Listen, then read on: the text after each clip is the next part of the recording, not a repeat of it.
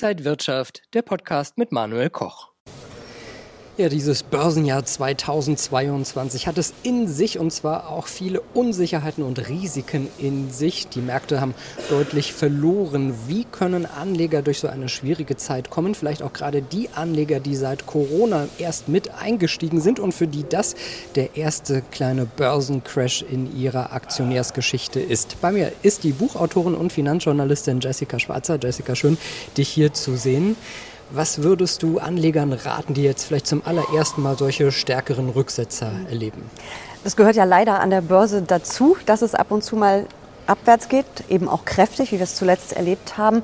Ich würde Ihnen auf jeden Fall raten, die Nerven zu bewahren, dabei zu bleiben, jetzt bloß nicht in Panik zu verkaufen, weil dann realisiert man nur Verluste. Aktien sind eine langfristige Geldanlage und sie werden sich auch wieder erholen. Ist es nicht gerade das Schwierige, gerade psychologisch, in solchen Zeiten, wo man sieht, es geht nach unten, das Depot schrumpft, dann noch dabei zu bleiben? Ja klar, das ist psychologisch nicht ganz so einfach. Man hat dann eher so diesen Überlebensdrang und Fluchtgedanken so ein bisschen aus der Tierwelt, nicht weg, weg von der Gefahr. Es könnte ja alles noch viel schlimmer kommen, wir wissen es ja nicht aber es macht ja kein, wirklich keinen Sinn, die Verluste zu realisieren. Vor allem dann nicht, wenn man ursprünglich eben auch mit einem langfristigen Anlageziel eingestiegen ist. Und äh, viel wichtiger oder viel besser wäre es natürlich jetzt eigentlich nachzukaufen. Aber das ist psychologisch dann äh, wirklich schwierig, weil man quasi einsteigen würde, wenn alle anderen doch gefühlt aussteigen. Du bist ja auch schon lange mit dabei am Markt. Wie hast du denn deinen ersten Crash erlebt?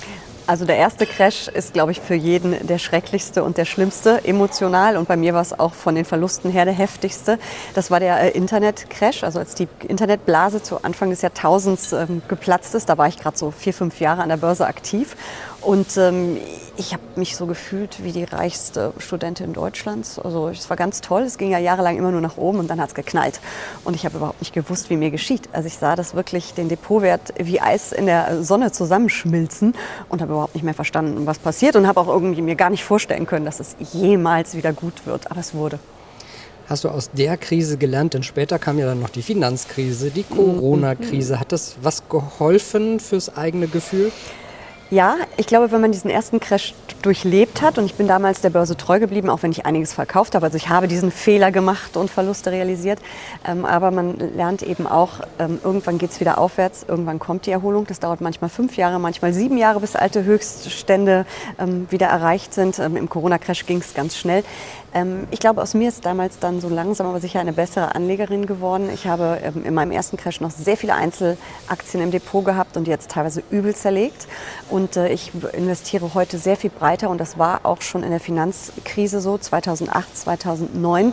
Und ich habe 2008, 2009 auch das erste Mal halbwegs beherzt nachgekauft, auch wenn sich das nicht gut angefühlt hat, aber es hat sich gelohnt. Und im Corona-Crash, ähm, da war ich ganz klar ähm, sehr breit aufgestellt mit einer sehr sturen oder mit einer sehr guten, wie ich finde, Strategie, die ich sehr stur durchhalte. Und da war für mich ganz klar nachkaufen. Und ich habe es auch jetzt schon wieder getan. Und wenn wir jetzt auf die aktuelle Krise mhm. schauen, äh, ist das jetzt ein Crash oder eine Korrektur, wie auch immer, wie würdest du jetzt noch mal sagen, was sollte man jetzt machen? Also es ist noch eine Korrektur. Man spricht ja bis zu minus 25 Prozent von einer Korrektur, danach erst vom Crash. Also wenn wir uns aber die Nasdaq angucken, die Technologiebörse in den USA, da hatten wir den Crash, da waren wir über 30 Prozent im Minus. Ähm, ich hoffe, dass sich dass die Lage im zweiten Halbjahr beruhigen wird. Ähm, die Zinswende dürfte jetzt einigermaßen eingepreist sein. Das hat ja für Unsicherheit gesorgt. Natürlich sind die Inflationsdaten weiter extrem hoch. Ähm, wir wissen nicht, wann diese ganzen Lieferketten endlich mal wieder entstört werden und es wieder funktioniert. Also es gibt schon noch so ein paar Unsicherheiten im Markt, aber ich denke, wir werden jetzt mal in ein bisschen ruhigere Fahrwasser kommen. Und äh, mein Tipp ganz klar, drinbleiben, vielleicht sogar ein bisschen nachkaufen, peu à peu, Sparpläne auf jeden Fall laufen lassen und und äh, irgendwann wird alles wieder gut. Sagt die Buchautorin und Finanzjournalistin Jessica Schwarzer. Vielen Dank für den Besuch hier an der Frankfurter Börse und danke Ihnen und euch fürs Interesse. Bleiben Sie gesund und munter, alles Gute und bis zum nächsten Mal. Und wenn euch diese Sendung gefallen hat, dann abonniert gerne den Podcast von Inside Wirtschaft und gebt uns ein Like.